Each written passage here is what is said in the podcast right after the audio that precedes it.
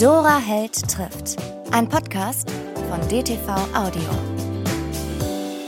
Ihr Lieben, wir sind schon fast am Ende der Staffel 5 von Dora Held trifft.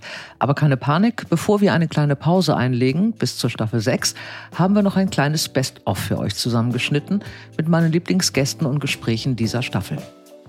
Außerdem, falls ihr auf der Suche seid nach einer passenden Lektüre für verregnete Herbsttage, könnt ihr euch auf die letzte Folge dieser Staffel freuen, denn da werden wir ein Best-of Schlaflose Nächte für euch zusammenstellen mit den besten Buchtipps aus dieser Staffel. Ihr dürft gespannt sein. Wir beginnen das Best-of so, wie wir die Staffel 5 begonnen haben, nämlich mit Anna Thalbach. Ich wollte sie schon lange in meinem Podcast haben und bin sehr froh, dass es in dieser Staffel endlich geklappt hat. Wir haben unter anderem über ihre Künstlerfamilie gesprochen, aber auch über Klischees und Vorurteile in der Film- und Fernsehwelt. Aber hört selbst. Meine Mutter hat mich zumindest gut vorbereitet mental darauf, mhm. dass es schwierig werden könnte. Ähm, ja, ach, ich, ich, ich bin, ich freue mich, ich habe ja wie gesagt, ich habe ja genug zu tun. Mhm. Also ich komme jetzt gar nicht wirklich zeitlich dazu, mich so wahnsinnig darüber aufzuregen. Natürlich habe ich auch manchmal Phasen, wo ich dann schlechte Laune habe und sage, warum, ich möchte auch jetzt mal wieder ein Projekt da mit so und so viel Drehtagen.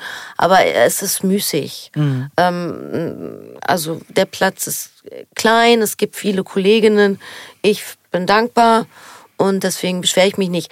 Was jetzt das Thema betrifft, was im deutschen Film und im Fernsehen stattfindet, mhm. an Geschichten, die erzählt werden, und dass wir immer noch ultra weiße Cis-Scheiße produzieren hauptsächlich. Äh, das sieht ja ein Blinder hoffentlich dem Krückstock, also anscheinend ja nicht, aber es wäre schön.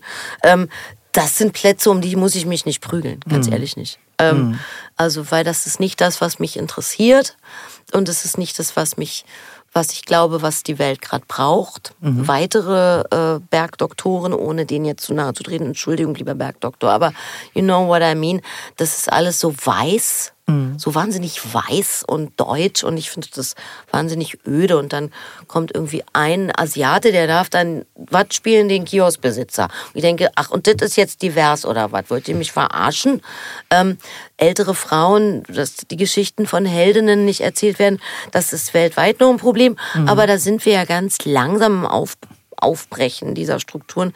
Das ist dann ein Appell erstmal an sämtliche Autoren mhm. der Republik, äh, äh, schreibt Geschichten, wo, wo, wo alles, was uns jetzt zu interessieren könnte und wo es interessant ist, jetzt drüber zu reflektieren, mhm. auch mit Hilfe des Literat literarischen Katalysators, dann go for it. Mhm. Write it. Also das ist, würde ich sagen, das ist das, was mich ärgert, dass wir immer noch 90 Prozent männliche Moderatoren haben. Mhm. In sämtlichen Talkshows sitzen immer noch Männer und dieser Markus Lanz, der keine Frau aussprechen lässt, der Fernsehkoch, für den alle Frauen ein Chen am Namen haben, ähm, finde ich oldschool. Mhm. Finde ich wahnsinnig öde. Und das regt mich mehr auf, als dass ich jetzt über mich nachdenke, wie viel Drehtage ich davon abkriege oder mhm. nicht.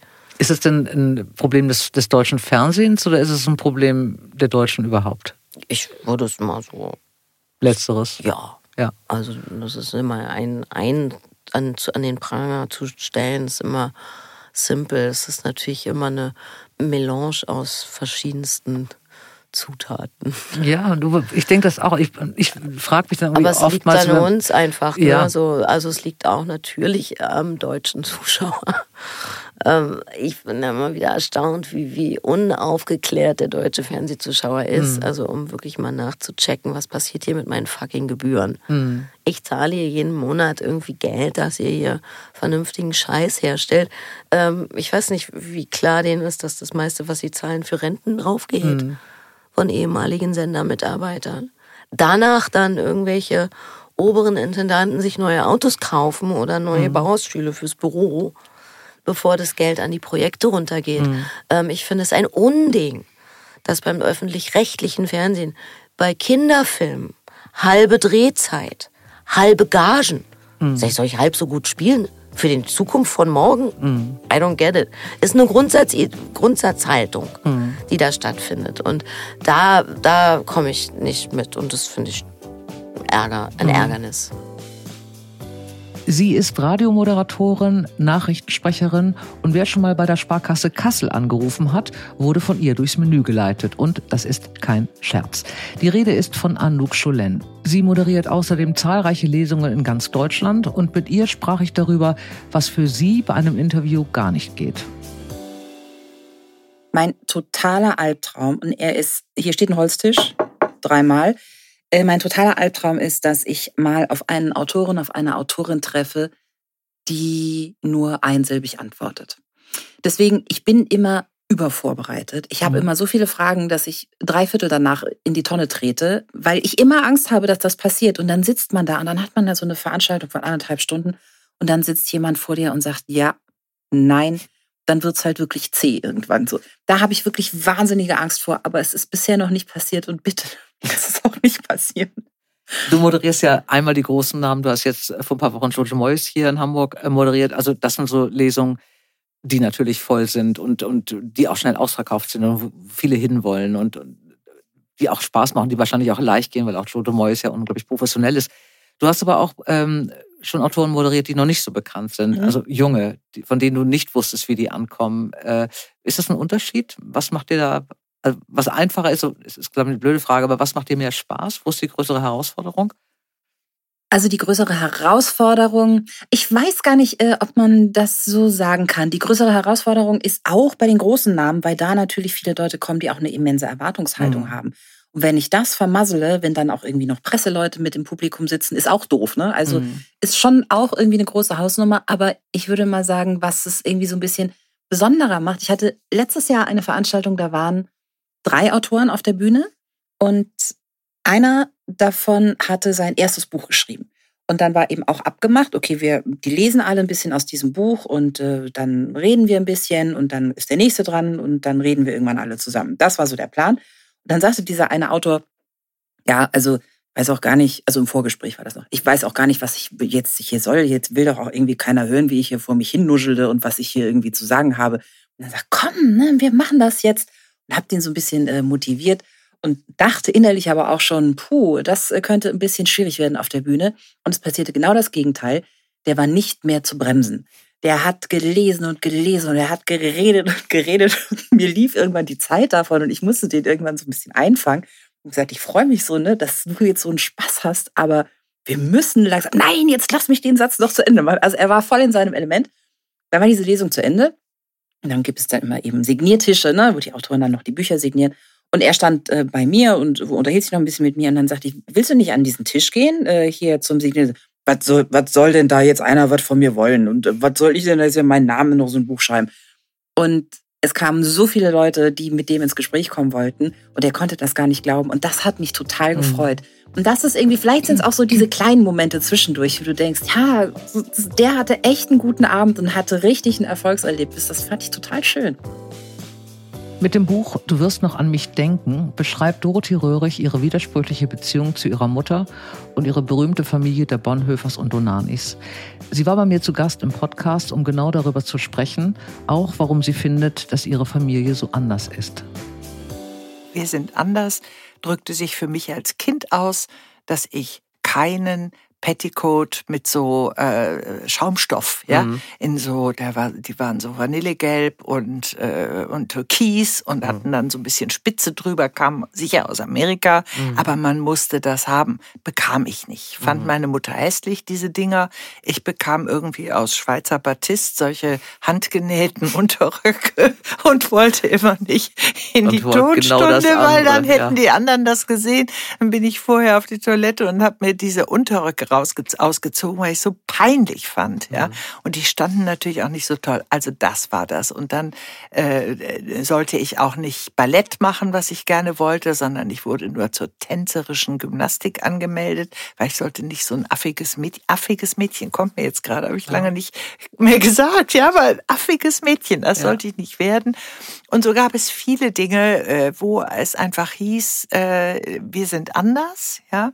Und natürlich habe ich mich auch so gefühlt irgendwie äh, und weiß auch noch, dass so nach der Schule, dann später im Gymnasium, sind viele dann immer so zum Brunnen in Wuppertal gegangen und haben dann da geraucht und irgendwie den blöden Schulvormittag auslaufen lassen, ja.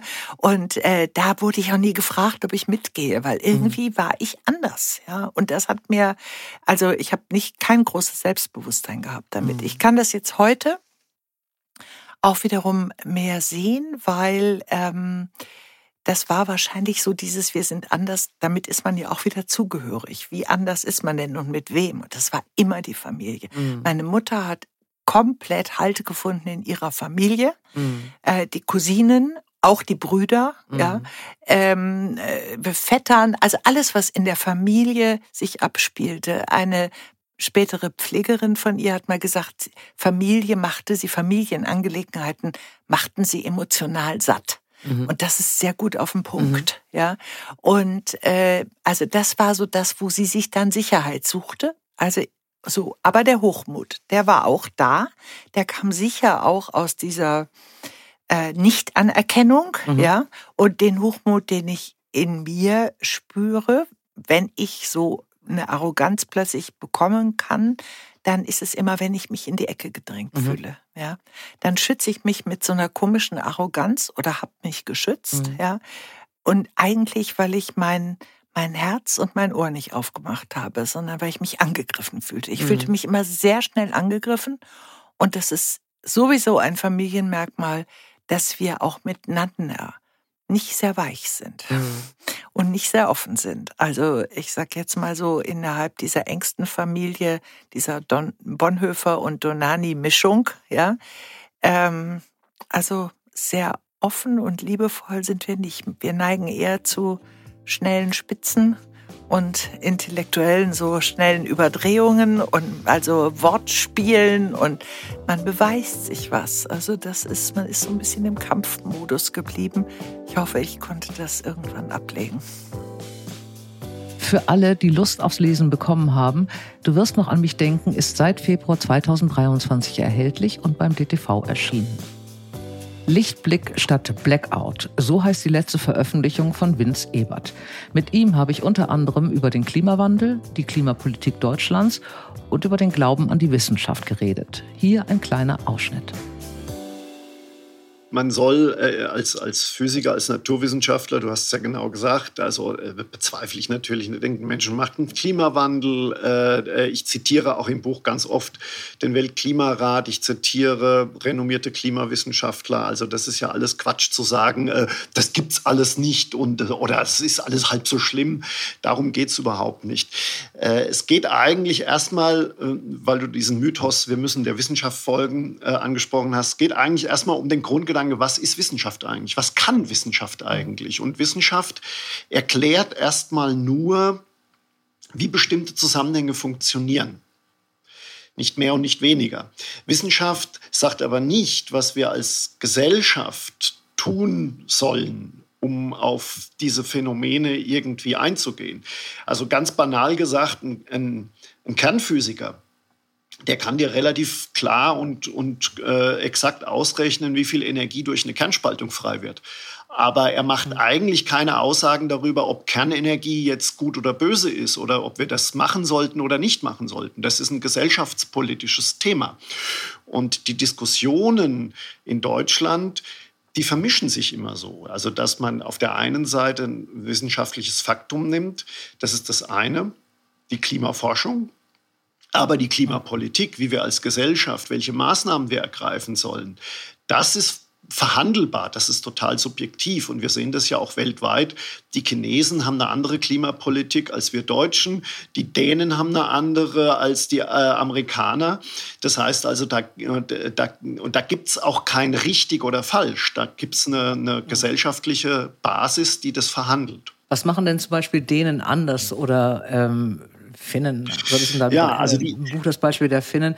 Was, was läuft da anders? Ähm, die haben ja, Physik ist ja, ja Physik. Ja. Also, also, die Finnen zum Beispiel, die finnischen Grünen, die da, äh, die in Finnland mhm. auch sehr stark sind, die sind inzwischen die größten Treiber für Kernenergie beispielsweise.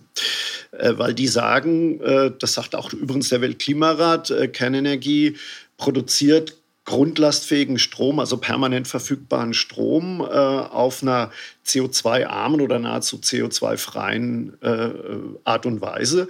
Und deswegen hat äh, die Europäische Union ja Kernenergie sogar auch als, als eigentlich als nachhaltige Energieform gesehen. Äh, ich will jetzt überhaupt nicht darüber diskutieren, ob man pro oder gegen Kernenergie ist, aber das zeigt einfach nur, dass es schon bei Nachbarländern äh, unterschiedliche Auffassungen gibt. Und äh, wir in Deutschland oder bestimmte Kreise in Deutschland tun so, als ob es nur eine einzige äh, richtige ähm, Herangehensweise an dieses Problem gibt. Und das stört mich massiv. Und wenn du halt eben sagst, da gibt es auch andere Maßnahmen, da wirst du halt von bestimmten Kreisen sofort in so eine in so eine amoralische Ecke gestellt. Also so, äh, als, so als ob man, so als ob einem die Zukunft des Planeten egal wäre, wenn man, wenn man bestimmte Maßnahmen kritisch sieht. Für alle, die Interesse haben, Lichtblick statt Blackout ist 2022 beim DTV erschienen. Über die nächste Autorin habe ich mich besonders gefreut. Nicht nur, weil sie so wie ich auch gelernte Buchhändlerin ist, sondern weil sie auch ein Faible hat für fast schon in Vergessenheit geratene Wörter und Formulierungen. Mariana Lecki habe ich unter anderem gefragt, warum Unannehmlichkeiten ihr Lieblingswort ist. Viel Spaß mit dem Ausschnitt. Also gebraucht wird es ja so ähm, mich, mich ärgert das immer so ein bisschen, wenn ich in der Bahn fahre und es gibt meinetwegen, sagen wir, dreieinhalb Stunden Verspätung. Und es wird dann gesagt, entschuldigen Sie bitte die Unannehmlichkeiten. Mhm. Und dann denke ich immer, das ist damit falsch beschrieben. Bei mir ist jetzt womöglich eine Veranstaltung ausgefallen und eine Un das ist das ist richtig scheiße. Mhm. Und eine Unannehmlichkeit ist ja eher was so wie was weiß ich, ein Strähnchen in der Frisur sitzt nicht richtig oder man hat die falsche Konfitüre zum Frühstück kredenz gekriegt oder sowas. Oder die Zahnpasta auf der Bluse. Oder die man genau, das sind lauter so Unannehmlichkeiten. Genau. Aber äh, wenn man das Wort ernst nimmt, also ja. gar nicht, dass die Bedeutung, die unterlegt wird, dann ist ja Unannehmlichkeit etwas, was man nicht, was so schrecklich ist, mhm. dass man es nicht annehmen kann. Mhm. Und also was ganz fürchterliches, äh, also etwas viel Schlimmeres als drei Stunden Bahnverspätung. Mhm. Und ähm, das finde ich so lustig, also die Bedeutung, die das Wort hat und was es aber eigentlich, was es aber eigentlich sagt. Ja. Das fasziniert mich da irgendwie dran. Und da gibt es ganz viele Wörter eigentlich bei dir in deinen Büchern, finde ich. Und mir fällt es ja. jedes Mal so auf. Ähm, Westerwald. Ja. Was ist denn das, äh, dein, dein Geheimnis des Westerwaldes? Also ich war mal, äh, ich habe mal eine Zeit lang in Bad Neuenahr gewohnt und war da zweimal im Westerwald. Ja. Fand ihn auch getroffen. Ähm, da kann sowohl ein buddhistischer Mönch auftauchen als auch ein Okapi. Ich finde das schon allgemeingültig. Aber was hast du für einen Bezug? Hast du den immer noch? Ihr habt da mal ein Ferienhaus, glaube ich, gehabt genau. als Kind. Ne? Genau. Ist das ja. so eine Wurzel? Ist das so ein Ort? Das ist, ähm, ja, ist definitiv eine Wurzel. Und äh, wenn man eine sehr schöne, wie ich finde, eine sehr schöne äh, Kindheit gehabt hat, dann ist das ja egal. Dann kann, kann auch der Westerwald äh, oder kann Castor Brauxel genauso schön sein wie der Westerwald, wenn es einem da gut gegangen ist. Mhm. Deswegen weiß ich gar nicht, wie schön der Westerwald eigentlich ist. Ich empfinde ihn einfach als wahnsinnig malerisch. Und äh, als ich das Buch schrieb, war, wusste ich am Anfang gar nicht, dass ich das in den Westerwald setzen würde. Aber dadurch, dass die ähm, das, worüber ich schreiben wollte, nämlich äh, über, über Tod, Leben, Liebe und so, dachte ich, das sind solche wuchtigen Sachen, da brauche ich wenigstens einen Ort, an dem ich mich auskenne. Mhm. Ähm, und so kam das dann, kam der Westerwald dazu. Und mhm. eben auch, weil ich so eine Dorfgemeinschaft äh, beschreiben wollte. Und mit Dorfgemeinschaften kenne ich mich eben auch nur aus in den 80er Jahren im Westerwald. Mhm. Deswegen ähm, dachte ich, mache ich mal safe. Mhm. und setze es dahin. Ja, man will ja auch, wenn man so ein Jahr oder noch länger, dann drei Jahre oder fünf Jahre bei dir sich da in einer Geschichte befindet, will man es ja auch schön haben. Ne? Dann siedelt man das Gedanke, ja nicht ja. in Stuttgart an oder ja. so. Stimmt, du hast ja da, also du hast recht. Es geht nicht nur darum, dass die Leserinnen und Leser das am Schluss hoffentlich schön finden, sondern man selbst sollte auch ein bisschen Spaß haben. Ja. Das stimmt. Man, ist ja. ja man hat ja den Film im Kopf. Also es müssen ja, ja. schöne Häuser sein oder ein schöner Baum oder das Meer oder was weiß ich. Also in Cannstatt kriegt man das, glaube ich, nicht so richtig hin. Wer weiß. Wer weiß. Aber äh, dann muss man eben über diese Äußerlichkeiten äh, hinweggehen oder so. Ähm, Führerschein habe ich mir aufgeschrieben. Warum? Ach so, du hast ihn ganz spät gemacht. Ne? Ja. Ähm, hattest du keine Lust? Oder magst du keine Autos? Doch, ich äh, hatte große Lust, den Führerschein zu machen. Lustig, haben wir gestern, habe ich gestern noch mit meiner Mutter drüber geredet, über dieses leidige Thema. Äh, ich wollte den Führerschein machen, als alle ihn machten. Und meine Eltern hatten aber so ein bisschen Angst und wollten nicht, dass ich den mache. Und das war so das erste Mal in meinem Leben, dass ich so quasi voranpreschte und dachte, ha, jetzt endlich Führerschein. Und dann so ausgebremst wurde, von der Angst von jemand anderem. Mhm. Ähm, was meine Eltern bestimmt nicht, also die haben das natürlich gut gemeint und sagten, nee, mach mal lieber noch nicht. Und das hat mich so etwas verstört, weil alle anderen das machen konnten und ich dachte dann, ich bin irgendwie wohl zu merkwürdig, um das zu machen.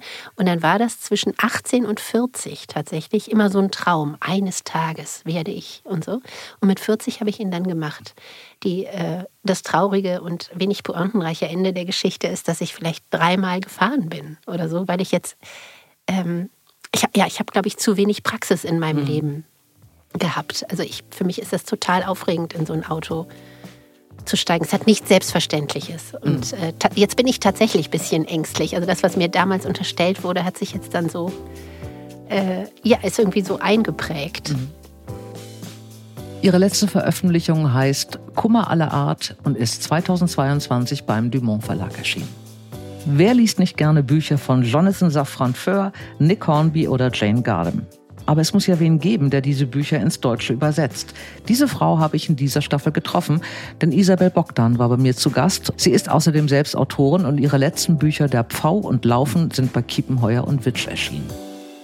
Naja, also als Autorin habe ich natürlich die Möglichkeit, irgendeine Info, die ich nicht finde, dann einfach rauszulassen. Gut. Mhm. Ähm, Wenn es in dem äh, bei einer Übersetzung einfach da drin steht, dann muss ich äh, so lange weiter recherchieren, bis ich weiß, wie es heißt oder mhm. oder wie es gemeint ist oder was was das für eine Anspielung ist oder so. Ähm, dafür muss ich aber gleichzeitig als Autorin, wenn ich mich ähm, mit Themen beschäftige, also in Laufen zum Beispiel mit Depressionen und Suizid und Trauer und so, ähm, was zum Glück alles überhaupt nicht meine Geschichte ist. Ähm, da muss ich dann erstmal mit Leuten sprechen und so ein bisschen, ähm, vielleicht ist das der Unterschied. Als Autorin recherchiere ich erratischer. Da treffe ich mich mit Leuten und sage, mhm. erzähl mal. Mhm. Und guck dann so, was kommt und was, was ich davon verwenden kannst, kann. Genau. Beim mhm. Übersetzen steht schon irgendwas da und ich brauche exakt diese eine Information. Das Ganze mhm. drumherum ähm, muss ich da gar nicht mhm. immer mitliefern. Ähm, die Du bist ja nicht irgendeine Übersetzerin, du bist, gehörst ja zu den ganz Großen ähm, der Republik. Wer solche Autoren übersetzt hat und kann, hat ja auch einen gewissen Ruf und Namen. Und du musst dich wahrscheinlich nicht so sehr anstrengen, Übersetzungsaufträge zu kriegen, oder? Denke ich, das, das idealistisch. Sieht jetzt im Nachhinein so aus. Ähm, tatsächlich hast du die zwei großen Namen Nick Hornby und Jonathan Safran Foer genannt. Mhm. Ähm, von Foer habe ich ein Drittelbuch gemacht, nämlich Tiere essen. Und von Nick Hornby ein halbes ähm, weil Ingo Herzke, der ihn sonst übersetzt, äh, einfach zeitlich nicht hinkam, weil mhm. Nick Hornby zu spät abgegeben hat. Ähm, und so Namen schreibt man sich natürlich auf die Liste, aber das sind nicht, äh, nicht meine Autoren, in mhm. Anführungszeichen. Das kam eigentlich tatsächlich mit der ersten Gardem. Mhm. Ähm, die ist im Herbst 2015 erschienen hat sofort eingeschlagen mhm. und zwar beim Feuilleton, im Buchhandel und beim Publikum. Also mhm. alles, äh, alle drei Bereiche Ein ganz großer Erfolg, sozusagen. Der unheilige ja. Mann. Ne? Mhm. Ähm, genau. Und da gab es für mich tatsächlich auch zum ersten Mal flächendeckend in allen großen Feuilletons äh, ein dickes Übersetzerlob. Mhm. Aber das war wirklich erst mit der ersten Gardem. Ähm, und ich glaube tatsächlich, dass das auch für den V Rückenwind gegeben hat, der nämlich ein halbes Jahr später erschienen mhm. ist. Als die Kiwi-Vertreter dann in die Buchhandlungen gingen und sagten, wir haben hier ein Debüt, Isabel Bogdan, die kennt man noch nicht, das ist die Übersetzerin von Jane mhm. Gardem und die Buchhändler machten alle, oh. Mhm.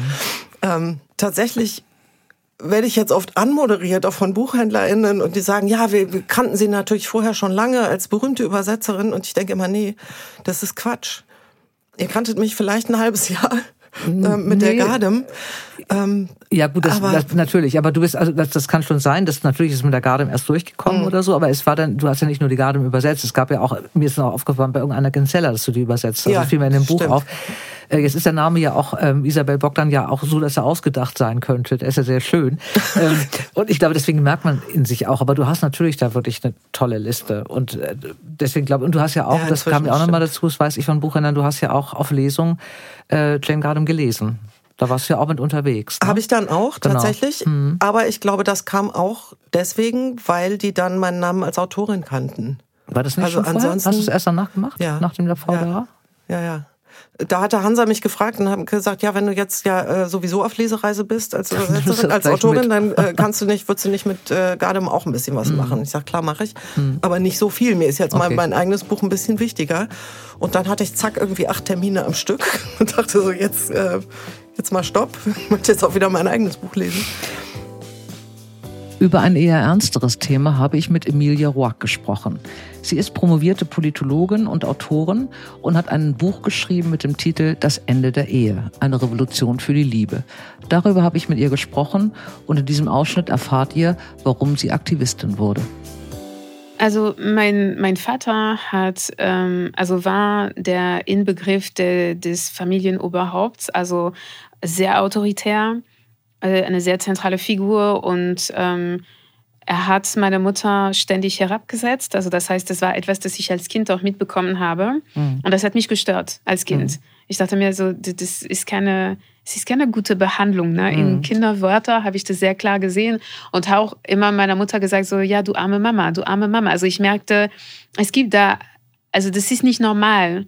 Das sollte nicht so sein und ähm, ich äh, wollte auch meine Mutter schützen von dieser Misshandlung, weil das war so eine, ja, eine psychologische, also definitiv eine psychologische Misshandlung, ähm, die auf uns übertragen wurde. Ich habe neulich auch ähm, Videos geguckt aus unserer Kindheit mit meiner Schwester und dann haben wir Szenen gesehen, wo, wo, wo wir waren so schockiert, weil wir hatten das auf Kamera und dachten, wow, okay, das war wirklich, ja, es war auch eine andere Zeit, klar. Also in den 90er Jahren sind äh, Eltern auch anders mit Kindern umgegangen, aber trotzdem, das waren wirklich Fälle und Situationen, die, die schockierend waren. Ähm, und das heißt, ich habe wirklich bemerkt, dass die männliche Figur, die männlichen Figuren in meiner Umgebung, das war nicht nur mein Vater, sondern auch die anderen Väter, in meinem Freundeskreis, also diejenigen, mit denen man so eine, so eine, also keine tiefe emotionale Bindung hat, und diejenigen, die man fürchtet, diejenigen, die nicht da sind, die diese fürsorgliche Arbeit nicht leisten, sondern eine zentrale Autoritätsfigur sind. Es gab auch natürlich ähm, liebe äh, Väter und mein Vater hatte Momente auch, wo er, also er hat uns auch schöne Sachen beigebracht. Er war auch präsent im Grunde. Es gibt auch Väter, die nicht präsent sind. Ich frage mich auch manchmal, was das besser, also was besser ist. Also es ist nicht so automatisch, dass ein abwesender Vater besser ist als ein Vater, der präsent ist und aber äh, so, so die ganze Zeit so Macht ausübt und Gewalt ausübt. Und ich habe das ja aus, den, äh, aus meinen Gro die Beziehungen von meinen Großeltern, meinen Tanten, meinen Onkel, überall, also in der Gesellschaft, es, es ist so die ganze Zeit da. Und ich glaube, wir sind trainiert, um das nicht zu sehen, um das zu verharmlosen, um das zu normalisieren als Teil der, des normalen Lebens. Und ähm, aber wenn, wir, wenn man aufpasst, dann sieht man das überall, in, in allen Interaktionen, auf der Straße, in der Schule, also überall. Das Ende der Ehe, eine Revolution für die Liebe, ist 2023 bei Ulstein erschienen. Diese Folge könnt ihr außerdem auch als Videopodcast auf YouTube oder dtv.de sehen. Bei meiner nächsten Gästin fragen sich bestimmt einige, wie hat sie es geschafft, Scarlett Johansson in diesem Podcast zu bekommen? Plot Twist. Es ist nicht Scarlett Johansson, sondern ihre deutsche Synchronstimme, aber mindestens genauso toll. Luise Helm war bei mir zu Gast und ich habe mit ihr darüber geredet, was ein Multitalent wie sie am liebsten macht. Aber hört selbst. Es war irgendwie immer das Spielen. Klar, man will, man will ja selber nicht so verschwinden. Ne? Also man möchte ja, also gerade als junger Mensch gerne gesehen, Gesehen werden. werden. Und beim Synchron ist eine ganz andere Arbeit, weil das hat schon jemand gespielt. Also das ist eher eine, das ist eine Übersetzungsarbeit. Das ist natürlich auch eine künstlerische Arbeit, aber da geht es ja darum, dass möglichst wenig Verlust ist zwischen dem originalen äh, Hörerlebnis und, und, und der deutschen Übersetzung. Also da geht es ja nicht darum, wie ich das spielen würde, sondern da geht es darum, mich so nah wie möglich, also eigentlich in den Körper, in die Mimik äh, einer anderen einzusteigen. Und das ist äh, eine ganz andere Arbeit, die toll ist, aber die hat viel mit mit Musikalität, mit Gehör und mit, mit Einfühlungsvermögen im wahrsten Sinne äh, zu tun. Hörbuch ist toll, weil man erstens kann ich alle Rollen spielen. Also ich erzähle die ganze Geschichte und nicht nur Die nicht eine? nur die Mhm. eine, sondern äh, ich äh, kann die unterschiedlichsten Charaktere äh, erlebbar machen. Das ist eine Bandbreite, die man ja sonst überhaupt nicht mhm. Äh, bekommt. Äh, und ich mache ja auch eigentlich wie Regie. Also ich mhm. habe zwar immer eine Regisseurin da drin sitzen, das ist mir auch wichtig.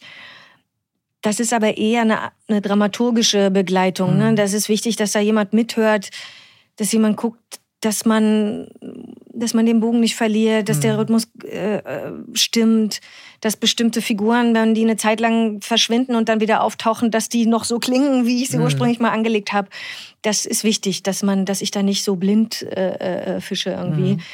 Aber eigentlich geht es eher um die Aufmerksamkeit, dass da jemand so intensiv äh, mithört. Mhm. Das gibt mir dann wiederum eine andere Sicherheit. Aber so vom Gestalterischen her bin ich da frei. Da mache ich meine mhm. Arbeit. Während mhm. man natürlich ähm, als Schauspielerin am Set äh, äh, etwas erfüllt, was mhm. jemand anders sich, sich wünscht ne? und, und, mhm. und äh, Regieanweisungen äh, umsetzt.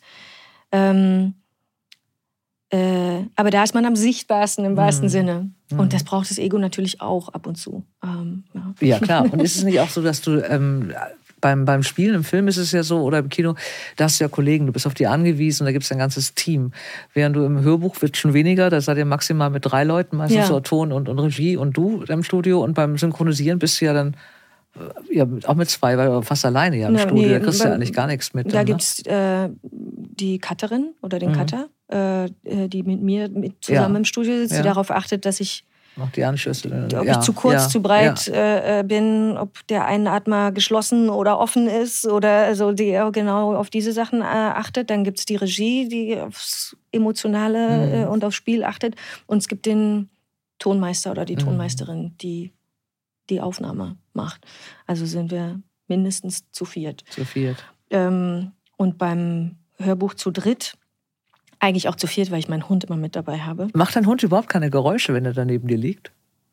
Nee, der ist äh, ein total abgerichteter Studiohund. Also, naja.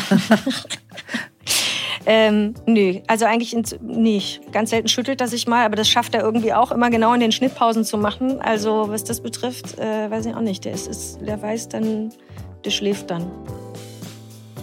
Auch diese Folge könnt ihr bei YouTube oder bei ddv.de als Videopodcast sehen oder als Audiofolge wie immer hier.